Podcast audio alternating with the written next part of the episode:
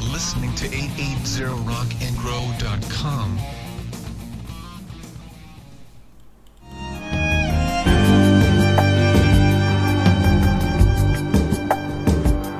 Casi mañana. Los miércoles a las 23. Isabel Grupo.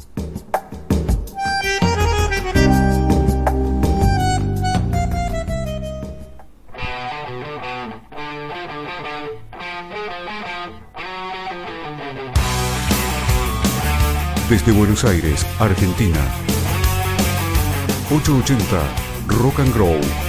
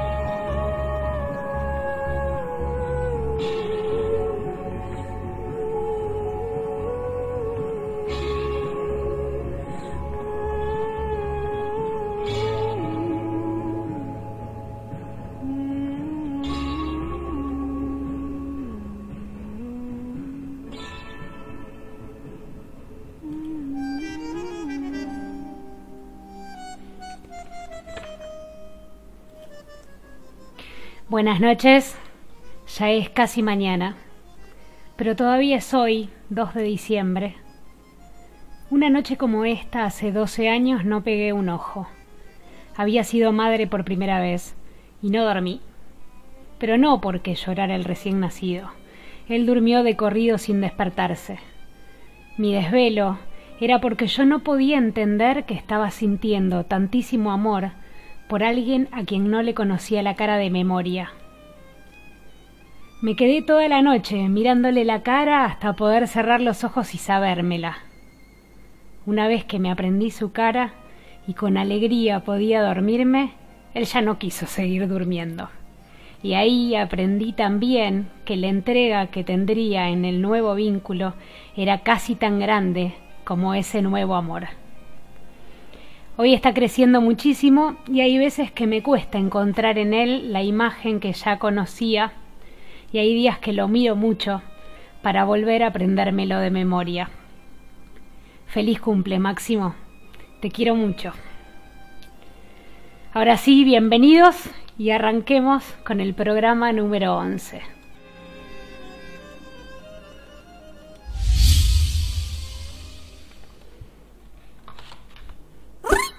Ouch. Ha. Hm. La. Ouch. Ha. Hm. La. Ouch. Ouch. Ouch. Hmm. Ouch. La. Ouch. Ouch. Ouch. La. Ouch. Ouch. Ouch. Look at me, I'm a beautiful creature. I don't care about your modern time preacher. Welcome, boys, too much noise, I will teach. Pum pum pum. Hey, I think you forgot how to play. My teddy bear's running away. The Barbie got something to say. Hey, hey, hey. My leave me alone. I'm taking my Pikachu home. You're stupid just like you're smart. Wonder Woman, don't you ever forget. You're divine and he's about to regret. Is it bakak up, bakak up, bay? up, nak up?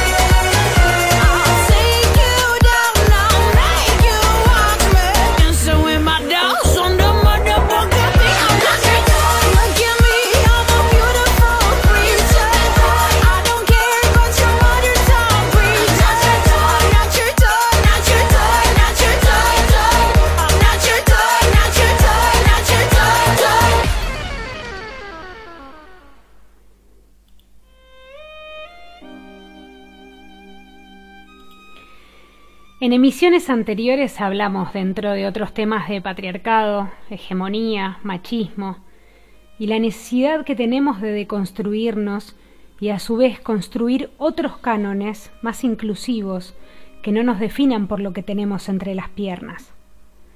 Ya sabemos que la violencia machista afecta directamente a las mujeres, pero es importante destacar que el patriarcado oprime y neutraliza también la posibilidad de diversas masculinidades.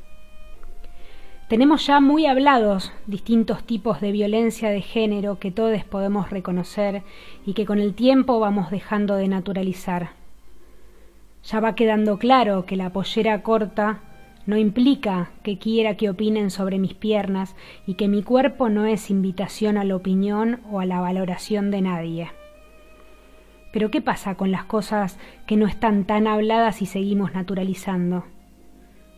¿Qué pasa cuando en el transporte público los hombres necesitan ir con las piernas abiertas ocupando mucho más que el espacio disponible de su asiento?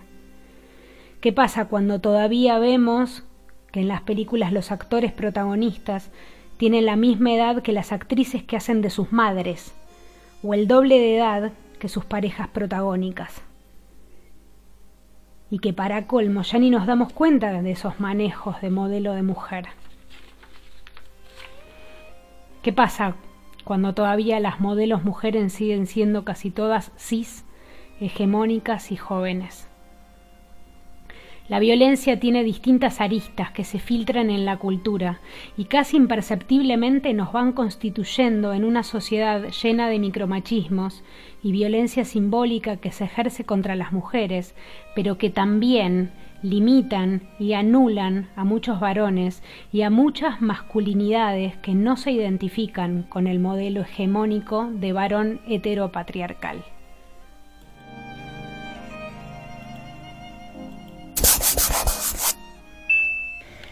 Estaciono el auto en la calle y de repente aparece un señor haciendo señas para indicarme amablemente cómo y cuándo tengo que ir girando el volante.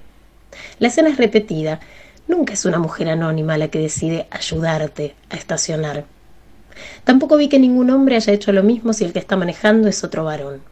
Suponen que ellos saben hacerlo solos y que nosotras no.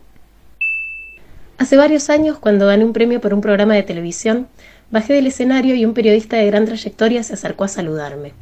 No nos conocíamos personalmente, pero él había visto mi trabajo y yo conocía su carrera. Después de felicitarme, me aconsejó que nunca dejara de escribir porque según él la prensa escrita era el único medio de comunicación que verdaderamente valía la pena, aunque nunca me había leído y en principio me estaba hablando por mi labor televisiva, además de otras sugerencias bien intencionadas que a decir verdad nadie le había pedido. Se había acercado a felicitarme, sí, pero también tenía cosas que explicarme. Un domingo con mis amigas decidimos hacer un asado. Al comentarlo en la semana, amigos y parejas varones nos explicaron con lujo de detalles los pros y contras del carbón y la leña, la altura conveniente y los puntos de cocción, los distintos cortes de carne y la mejor disposición de las achuras. Lo cierto es que no los habíamos consultado porque en general éramos nosotras quienes cocinábamos en nuestras casas. Conversamos al respecto ese día con algo de sorna y otro tanto de incredulidad, mientras, en vez de que una sola se quedara esclavizada al lado de la parrilla, íbamos chequeando la cosa de manera colectiva. Salió riquísimo. Después, la pregunta fue calcada. ¿Y cómo hicieron el asado? Entre todas. Un chiste machista podría decir que se necesitan ocho mujeres para hacer un asado, y de algún modo lo son. Fueron situaciones cotidianas en las que varones quisieron explicarme cómo resolver ciertas cosas, nada más. Pero yo ya sabía manejar, escribir en medios y también hacer...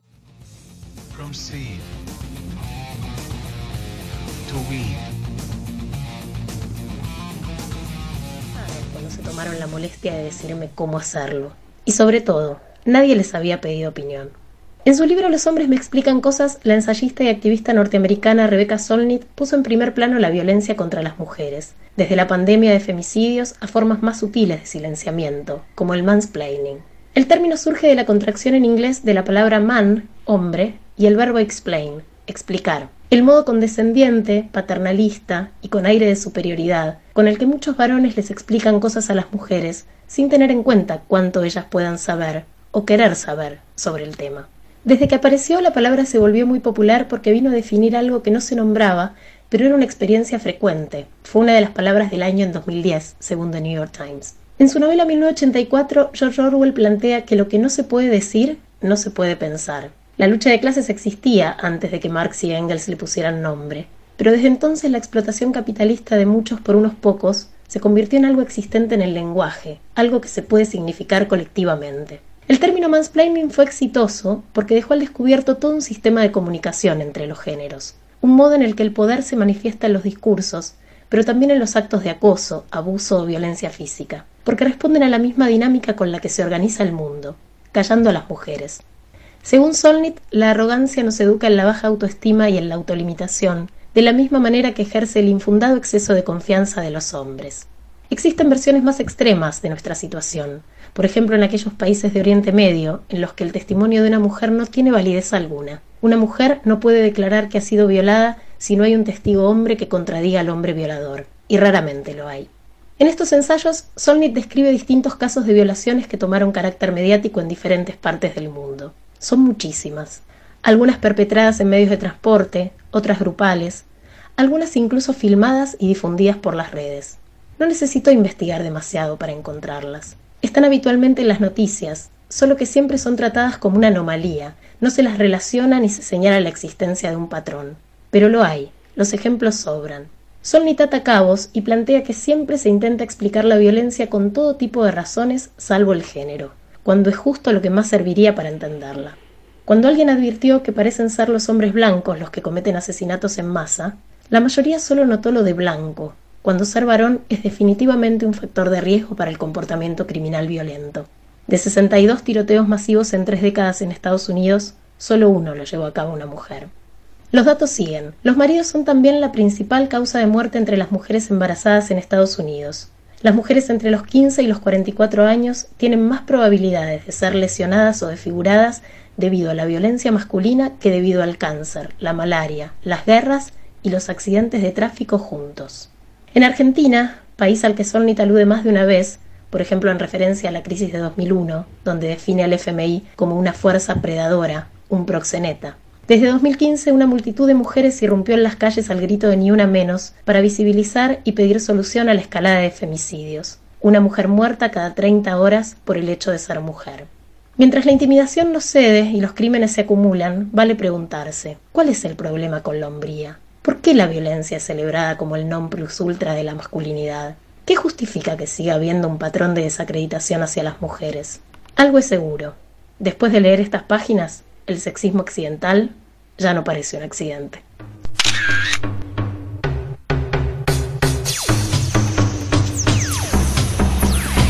Aid Rock and Roll.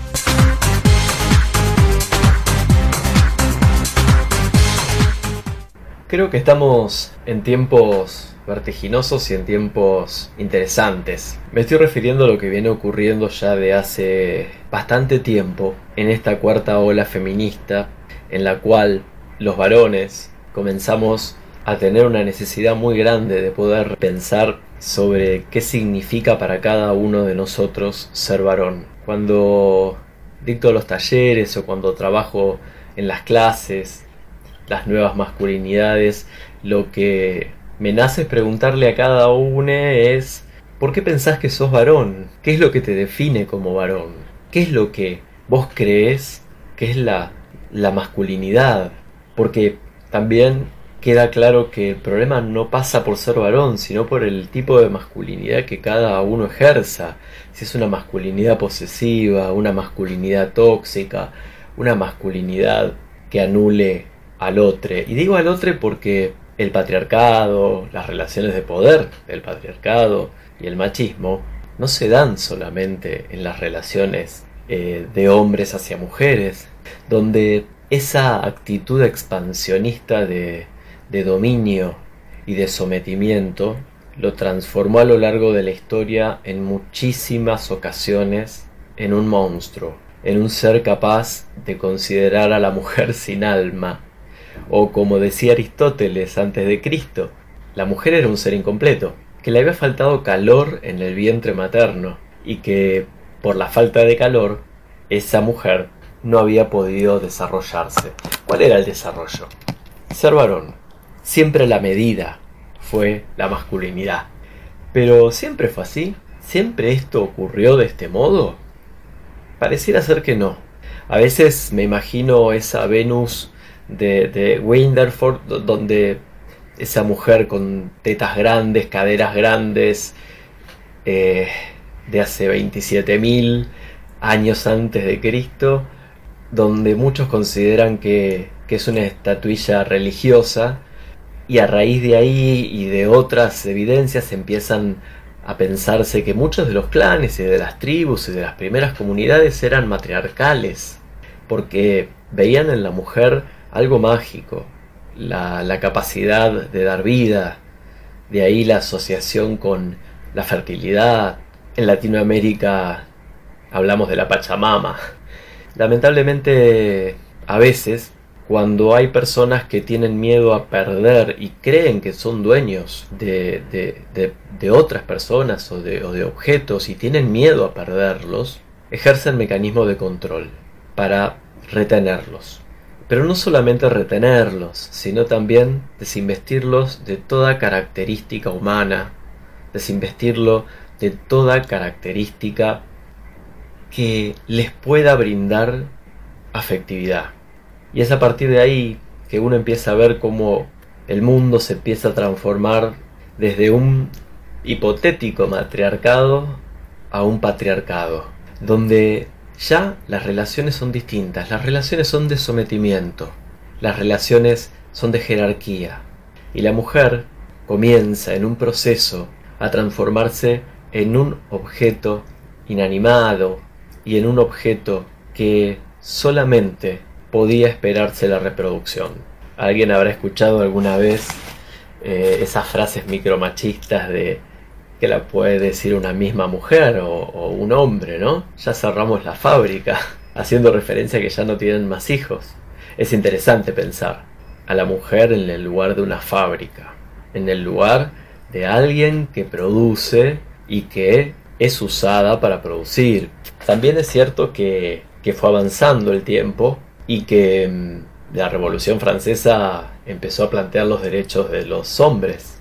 Y a alguien, Olive de Bush, se le ocurrió preguntar si en, ese, en esos derechos de los hombres estaban incluidas las mujeres. Porque, digo, todavía seguimos con esto del genérico masculino o femenino, depende de los idiomas, ¿no? A lo cual le respondieron que no, solamente participaban quienes eran propietarios, blancos, quienes tenían determinado lugar social. Por lo tanto, los derechos del hombre de la Revolución Francesa no eran tan fraternos, tan libres y tanta igualdad. Bueno, a Olim de Bush esto le costó eh, su cabeza, la decapitaron. Su nieta, muchos años después, escribió Frankenstein. Creo que sería interesante alguna vez pensar qué, qué fue lo que la motivó a armar un cuerpo con partes de otros, transformado en monstruo, donde el amor y donde la violencia no, no se podían diferenciar.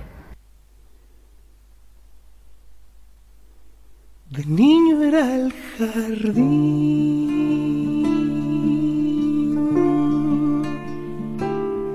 más bello. Reventaba en pétalos plenos de perfume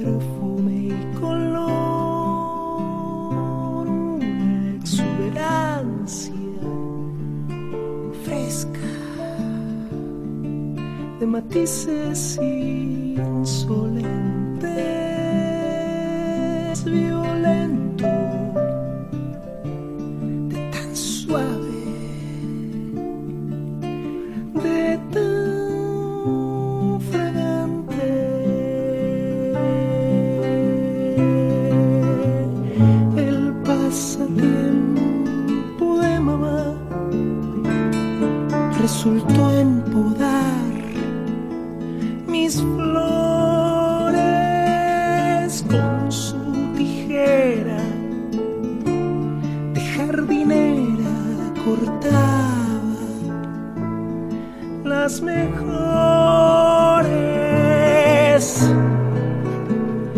desgarraba las frutas como un ave de presa. Talaba árboles tiernos endurecía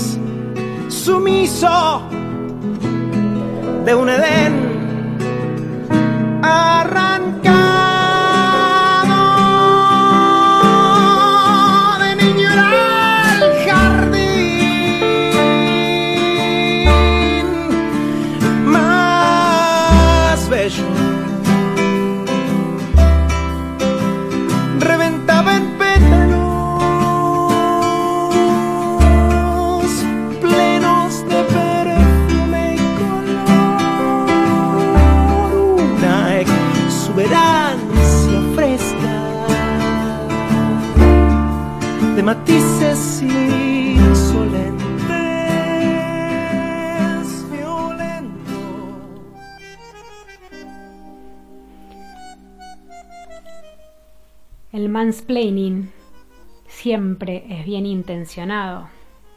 Pero como dice mi tío Carlos, el infierno está empedrado de buenas intenciones. Ya no alcanza con buenas intenciones. Si tengo problemas con el auto, llamo a la asistencia mecánica. O tal vez le consulto a mi hermano, no porque es varón, sino porque realmente él sabe de mecánica. Pero no por ser varones implica que sepan más de mecánica que yo.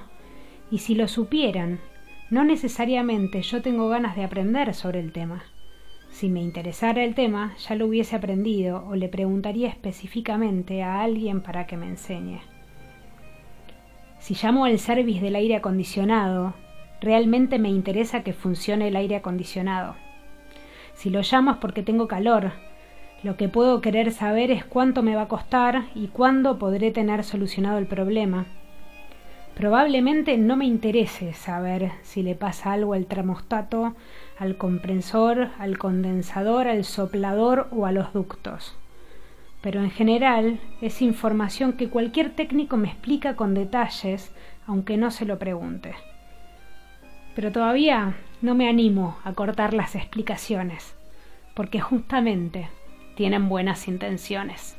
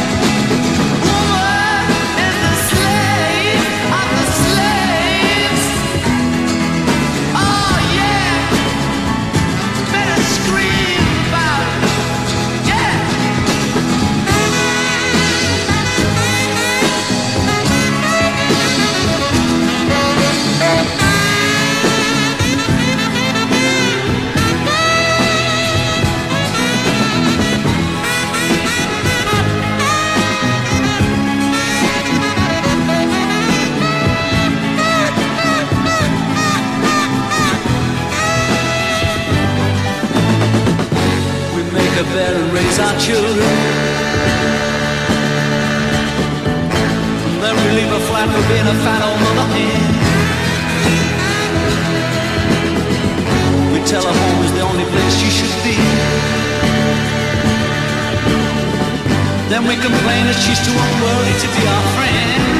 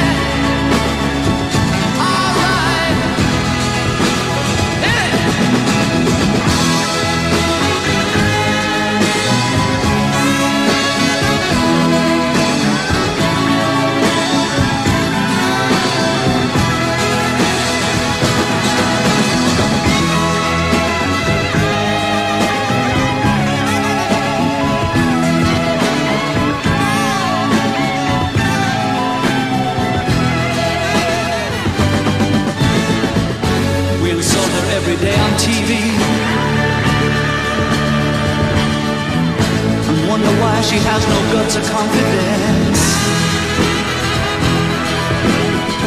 When she's young, we kill her will to be free. Why telling her not to be so smart, we put her down for being so dumb. Oh,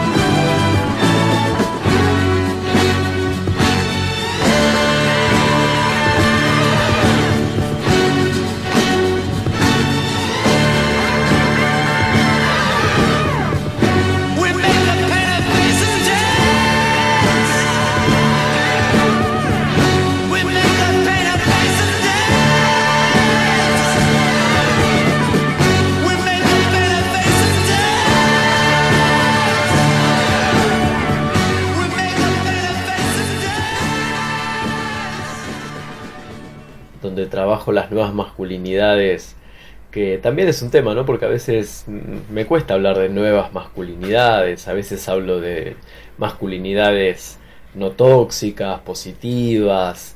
Venía a contarte que, que en realidad cuando hablo de los micromachismos siempre me interesa mucho dejar en claro que los micromachismos no, no, no tienen que ver con que son pequeñas actitudes o pequeñas conductas inofensivas, sino todo lo contrario, son conductas cotidianas, tan cotidianas que se naturalizan, se hacen cultura, vida cotidiana, sentido común, esa palabra medio horrenda que es normalidad. Los micromachismos tienen esa particularidad de infiltrarse capilarmente en las personas y no permitirles poder romper ciertos moldes. Me acuerdo que una vez en un taller hicimos un listado de algunos micromachismos. Con algunos estaba de acuerdo, con algunos no, los discutíamos y, y aparecían algunos como eh, est- esta frase típica de siempre las damas primero y los niños, ¿no? Los niños y las damas primero a la hora de tener que rajar de algún lugar en una situación de riesgo. Por otra parte, muchas veces mu- muchas chicas me comentaban el enojo que sentían cuando iban con su pareja varón a tomar alcohol o a tomar algo y, de repente en general le daban el alcohol al varón y, la gaseosa a la mujer o la famosa conducta de que el que paga siempre es el varón y el mozo le da la cuenta al varón dar por supuesto que paga el varón esta- estas conductas a veces en algunas publicidades que son nefastas, ¿no? Donde si hay que preguntar la calidad de un pañal hay que preguntárselo a una madre, no lo puede responder un padre.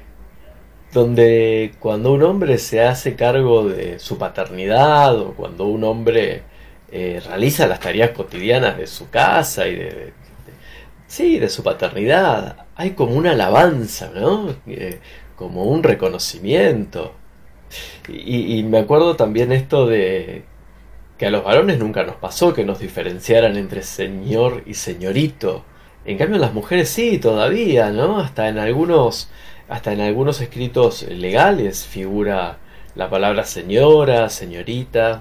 Si se van a su escolaridad primaria, se van a, dar cuenta que lo más pro- probable es que ustedes llamaran a, a la maestra señor, señorita, porque tenía una historia, ¿no? Que la hacía muy interesante, porque si tenían un profe no le decían señorito, le decían profe o maestro. ¿Por qué a la mujer señorita o seño?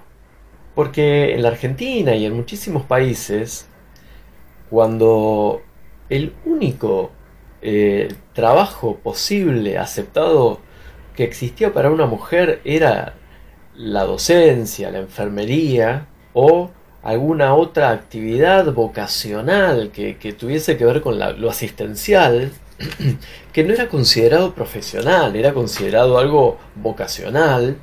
El código era que no debían casarse, que debían ser señoritas, que no podían salir con hombres a la calle. Digo, es muy interesante descargar el, el contrato para maestras normales del año 1923, donde describe todas las características que debe tener una maestra y cómo muchas veces, si ya esa, esa maestra se casaba, dejaba de ejercer la docencia porque se dedicaba a sus hijos. Y aquella que no se casaba era asociada a la segunda madre y la escuela al segundo hogar.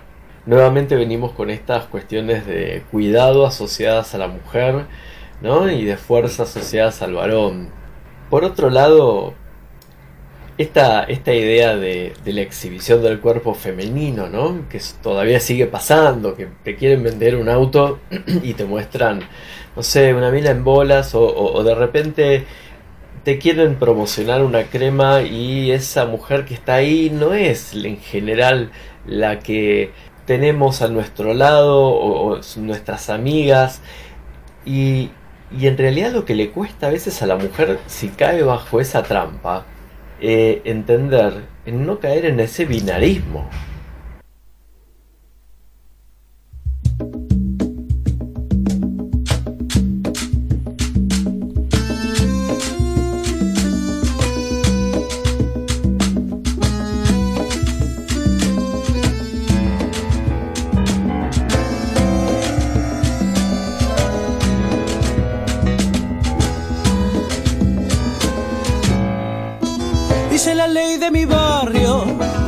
Las hace las paga. Como vos me hiciste daño, seré tu dedo en la llaga. Seré tu boca en la sopa, seré tu palo en la rueda. Ese botón que no abrocha y en tu techo la gotera. En este mundo macabro, cada cual cumple su parte. Ahora me queda claro, nací para molestarte y no escondas la cabeza, que no sos un avestruz. Si vos fueras Jesucristo, yo vendría a ser tu cruz.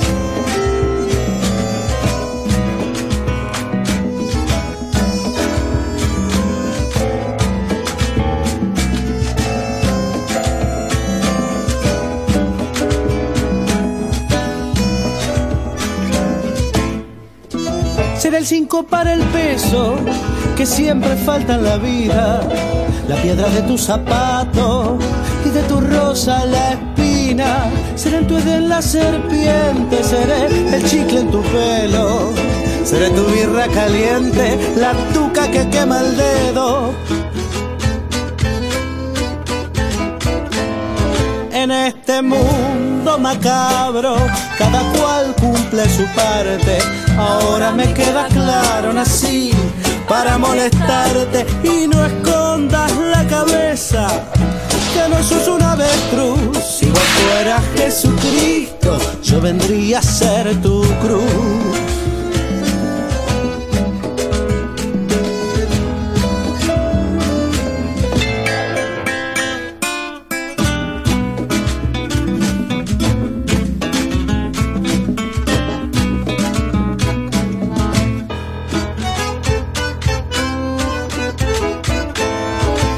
En este mundo macabro, cada cual cumple su parte.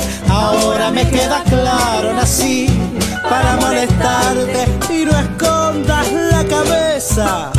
Que no sos un avestruz, si vos fueras Jesucristo, yo vendría a ser tu cruz.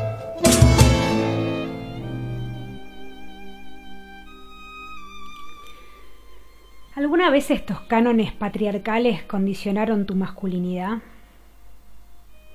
¿Alguna vez te sentiste menos libre por sentir que tenías que mantenerte dentro del estereotipo de ser varón? ¿Alguna vez le preguntaste a una mujer si estaba indispuesta cuando expresó algo que le molestara? ¿Alguna vez te referiste a alguien como mal cogida porque estuviera de mal humor? Esto que estamos hablando hoy de micromachismos tiene que ver con las sutiles e imperceptibles maniobras y estrategias del ejercicio del poder de dominio masculino en lo cotidiano, que atentan en diversos grados contra la autonomía femenina, y también, en definitiva, atenta contra la posibilidad de encontrar un modo equitativo y de respeto. Todavía escuchamos que se habla de la bruja, todavía escuchamos hablar de la loca, la puta. Todavía ante la duda salta la patrulla feminista para ver qué tan consecuentes somos entre lo que pensamos y hacemos las mujeres, pretendiendo la coherencia que no necesariamente tienen los varones si se los pensara como colectivo. Todavía la voz femenina es desacreditada al lado del juicio de un varón. Todavía lo vinculado a las mujeres está relacionado con lo superficial, lo frívolo, lo débil, lo blando. Todavía un hombre que ejerce activamente su paternidad se le dice que es un divino. Todavía se hace referencia a cuando un hombre ayuda en casa. Hace más de un siglo ya, Alfonsina Storni era criticada por el contenido feminista de su obra. Hace tanto tiempo, escribió Tú me quieres blanca. Es llamativa su necesidad de visibilizar la inequidad en el terreno de la sexualidad entre el hombre y la mujer. Lo notable es que hoy todavía no pierde del todo vigencia, ya que sigue siendo un grosso el que vive su sexualidad de un modo prolífico, pero todavía es cuestionable la reputación de una mujer que elija vivirla del mismo modo. Tú me quieres salva, me quieres de espumas, me quieres de nácar, que sea Azucena, sobre todas casta, de perfume tenue, corola cerrada, ni un rayo de luna filtrado me haya, ni una margarita se diga mi hermana. Tú me quieres nibia, tú me quieres blanca, tú me quieres salva. Tú que hubiste todas las copas a mano de frutos y mieles los labios morados, tú que en el banquete cubierto de pámpanos dejaste las carnes festejando a Baco, tú que en los jardines negros del engaño vestido de rojo corriste al estrago, tú que el esqueleto conservas intacto, no sé todavía por cuáles milagros me pretendes blanca, Dios te lo perdone, me pretendes casta, Dios te lo perdone, me pretendes salva. Huye hacia los bosques, vete a la montaña, límpiate la boca, vive en las cabañas, toca con las manos la tierra mojada, alimenta el cuerpo con raíz amarga, bebe de las rocas, duerme sobre escarcha, renueva tejidos con salitre y agua, habla con los pájaros y lévate al alba, y cuando las carnes te sean tornadas, y cuando hayas puesto en ellas el alma que por las alcobas se quedó enredada, entonces, buen hombre, preténdeme blanca, preténdeme nívea, preténdeme casta.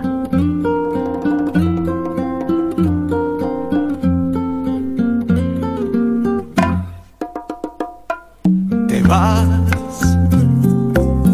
Ya no te quiero más aquí. Las promesas que te di me caen de esperar, de esperar. Te vas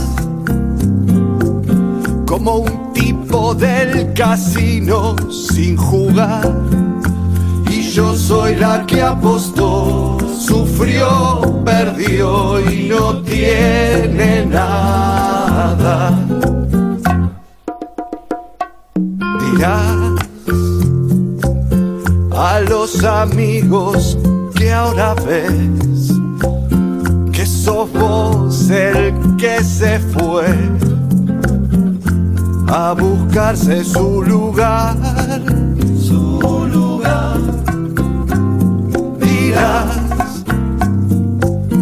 Como siempre, mil mentiras, nada más.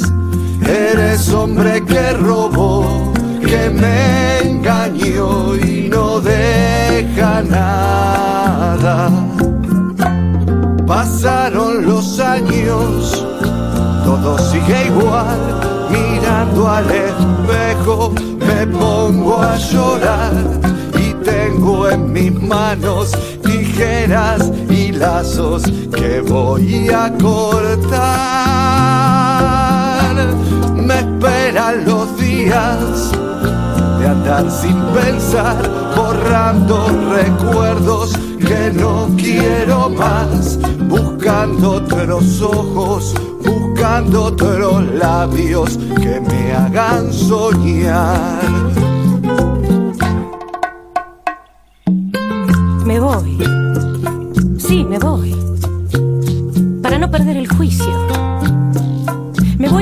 Ejercer mi oficio, el oficio de cantor. Me voy buscando el amor, eso que nunca me diste.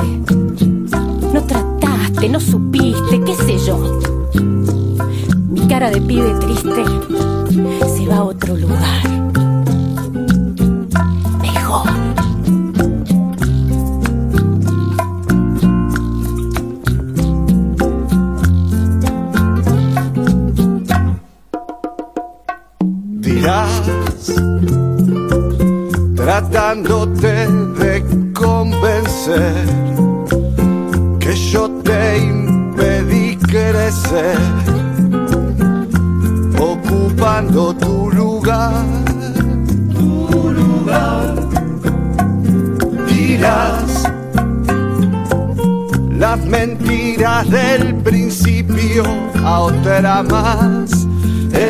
Hombre que robó, que me engañó y no deja nada.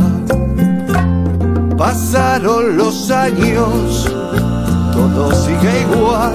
Mirando al espejo me pongo a llorar y tengo en mis manos tijeras y lazos que voy a cortar. Me esperan los días de andar sin pensar, borrando recuerdos que no quiero más, buscando otros ojos, buscando otros labios que me hagan soñar.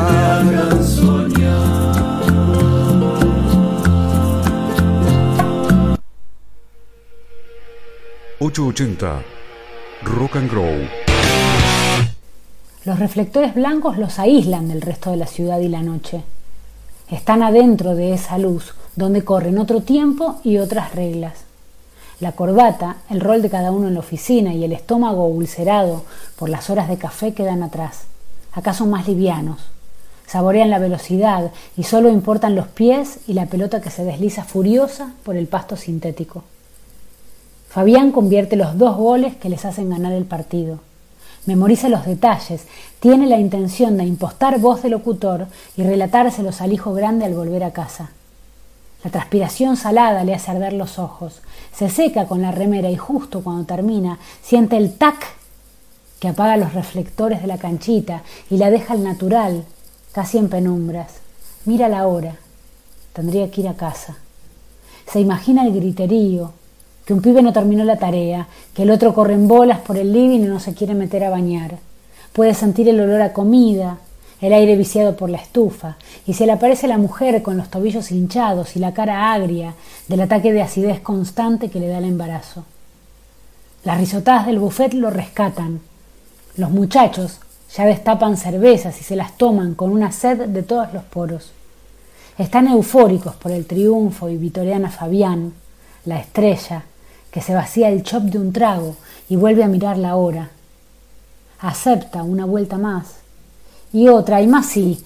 Al final es él el que propone choripanes para todos. No vuelvo a cenar, envía tarde cuando la familia ya está cenada y en la cama. Qué suerte tiene el señor, contesta ella, y él sabe que va a ser mejor volver cuando hayan apagado los televisores y estén durmiendo. Le escucha la pena de amor a Claudio de contabilidad, como si le importara, y hasta se atreve a tirarle consejos que él nunca pudo seguir. Maneja borracho, con la ventanilla abierta, a ver si el aire lo despabila. Son las tres de la mañana, perfecto. Se verán las caras recién en el desayuno cuando las ganas de pelear ya están rancias. Mete la llave despacio, camina en puntas de pie, entra a la habitación de los hijos, los besa, se jura que mañana le contará sus goles al pibe grande. Se baña rápido y va desnudo a su habitación a buscar un calzoncillo y meterse en la cama. Pero apenas atraviesa el marco de la puerta, siente el tac que enciende el velador de ella. Él frunce la cara, congestionada de alcohol. Ella abre grandes los ojos con la contracción y empieza, impostergable, el trabajo de parto.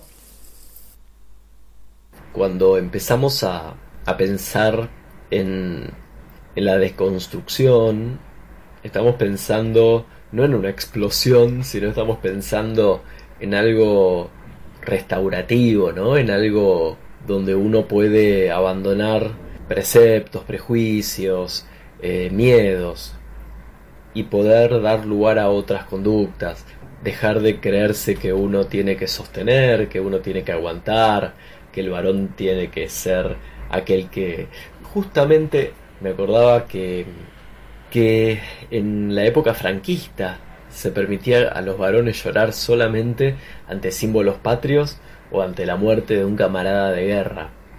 Después no, era un símbolo de mujer, había que diferenciar muy bien qué era para cada uno. Y, y en el fútbol pasa lo mismo, ¿no?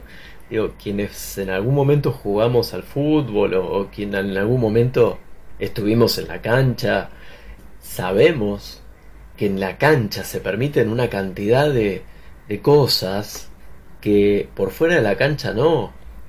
Digo, los abrazos, los besos, los besos en la boca, esa, esa desaforada manera de descargar la masculinidad a partir de esos espacios donde vienen a ser lugares catárticos, lugares catárticos donde ahí sí se puede, ahí sí se puede de repente llorar porque perdió tu equipo, pero no se puede llorar en, otro, en, otro, en otras situaciones.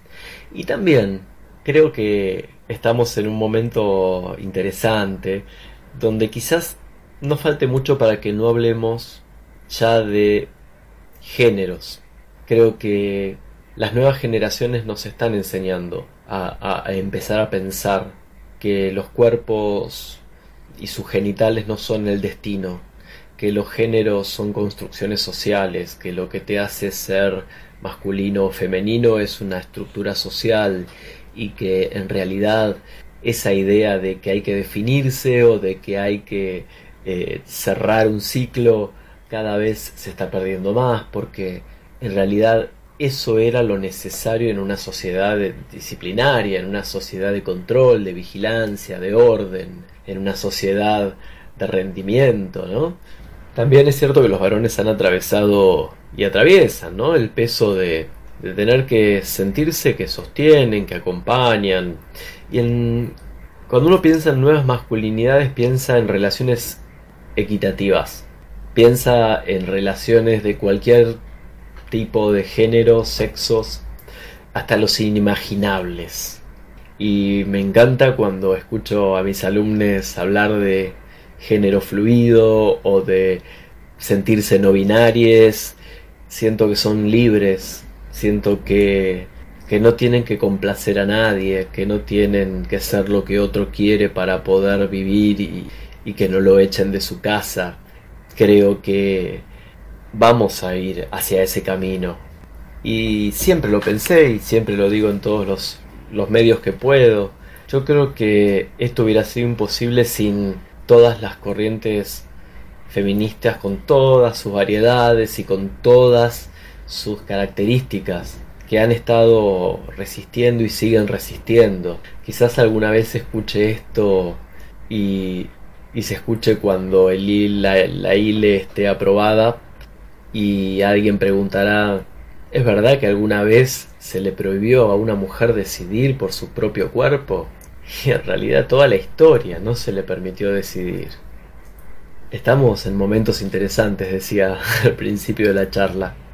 Cuando yo pienso en la deconstrucción de la masculinidad, pienso en, en que podemos repensar, podemos eh, aflojarnos un poco, bajar un cambio, mostrarnos más afectuosos, mostrarnos más sensibles, pedir ayuda, decir que no podemos, a veces solos, que que nuestra potencia masculina no nos define como seres humanos, que no estamos jugando un partido de fútbol donde quien aguanta más, donde las relaciones podrían ser un poco más tranquilas y de, y de compartir y no competir. Me acuerdo que Michel Foucault una vez le preguntaron qué, qué era él, si él era filósofo, antropólogo, médico, psicoanalista, historiador, y él dijo, no sé, no sé qué soy, si querés soy todo eso, no me etiquetes, no me interesa, no quiero, no quiero que me etiqueten, soy un hombre que piensa. Y esas etiquetas son las que creo que poco a poco nos vamos como ir sacándonos de encima. Eh, y Michel Foucault fue un tipo que mm, realmente creía que, que todo lo que la humanidad había hecho sobre los cuerpos obedientes de las personas había sido realmente muy cruel, sobre cómo movernos, sobre cómo actuar, qué lenguaje tenemos corporal, cómo nos cruzamos las piernas, cómo, cómo ocupamos el espacio social. En un recreo se ve claramente. Todavía los varones siguen ocupando más espacio que las mujeres en el espacio físico. Y esto es lo que tenemos que trabajar en el aula, en este espacio que, que Isa me, me- me brinda y en otros tantos donde se pueda reflexionar, pensar, perder los miedos. Y yo creo que la única manera de poder deconstruirse es juntándonos. Creo que mm, del mismo modo que lo hicieron las mujeres. Yo creo que es juntándonos, pensando y por sobre todas las cosas empezar a sentir que podemos liberar de nuestras espaldas cier- ciertos prejuicios.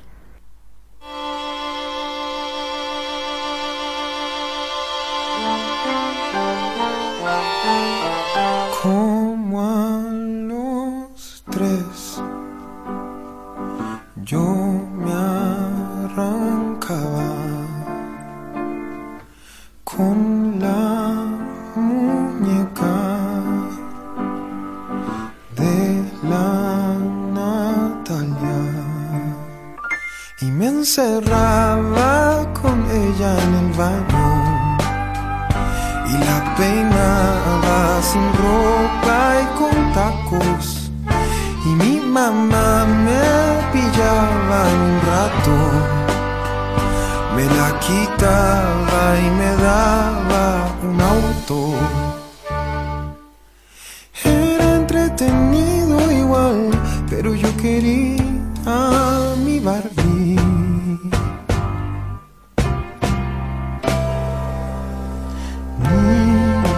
Rosadas y niños de azul, si hay montones de colores, porque solo dos combinaciones puedo portarme como un Superman y otro día en la noche soy gatúbela y me voy a ronronear.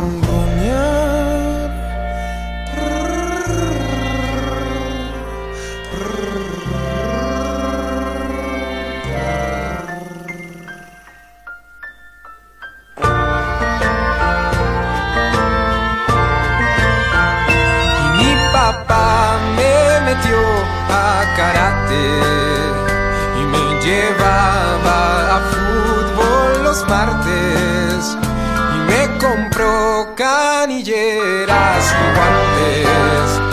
Yo les pegaba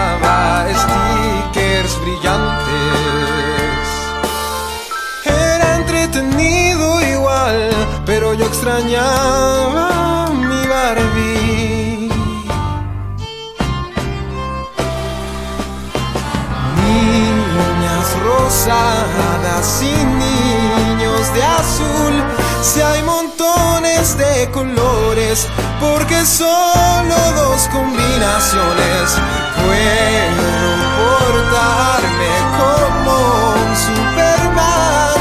Y otro día en la noche soy gatúbela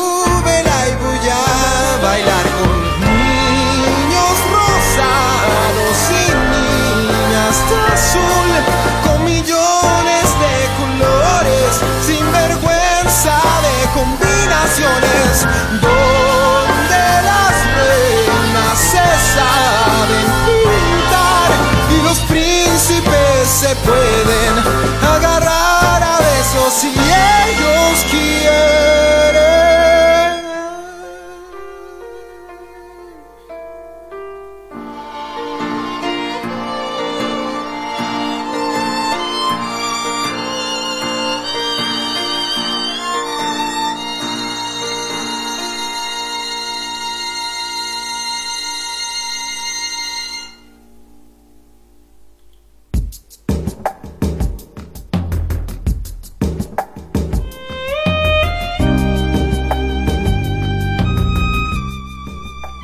Micromachismos en lo cotidiano, en lo doméstico, en la vida social, en la vida sexual, en los mandatos hacia las mujeres, en las pretensiones de feminismo sin fisuras y sin contradicciones, hacen difícil el camino por una vida más equitativa y más amable para todos.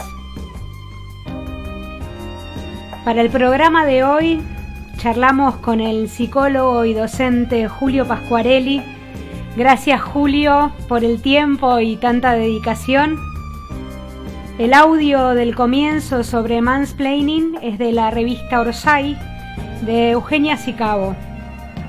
Y el texto Goles es de Silvina Grupo, lo lee ella y también me ayudó mucho para armar este programa. El texto es de la publicación semanal que hicieron con Diego Lascano, publicando una imagen de él y un texto de ella los martes y nos deleitaron con nuevas producciones todas las semanas durante tres años. La publicación se llama ¿Qué te pensás? y todavía pueden encontrarse online en quetepensás.com. Ayer arrancó el debate para la ley de aborto y es importante para mí decir que sea ley. Muchas gracias. Esto fue casi mañana. Que descansen, que ya es hoy.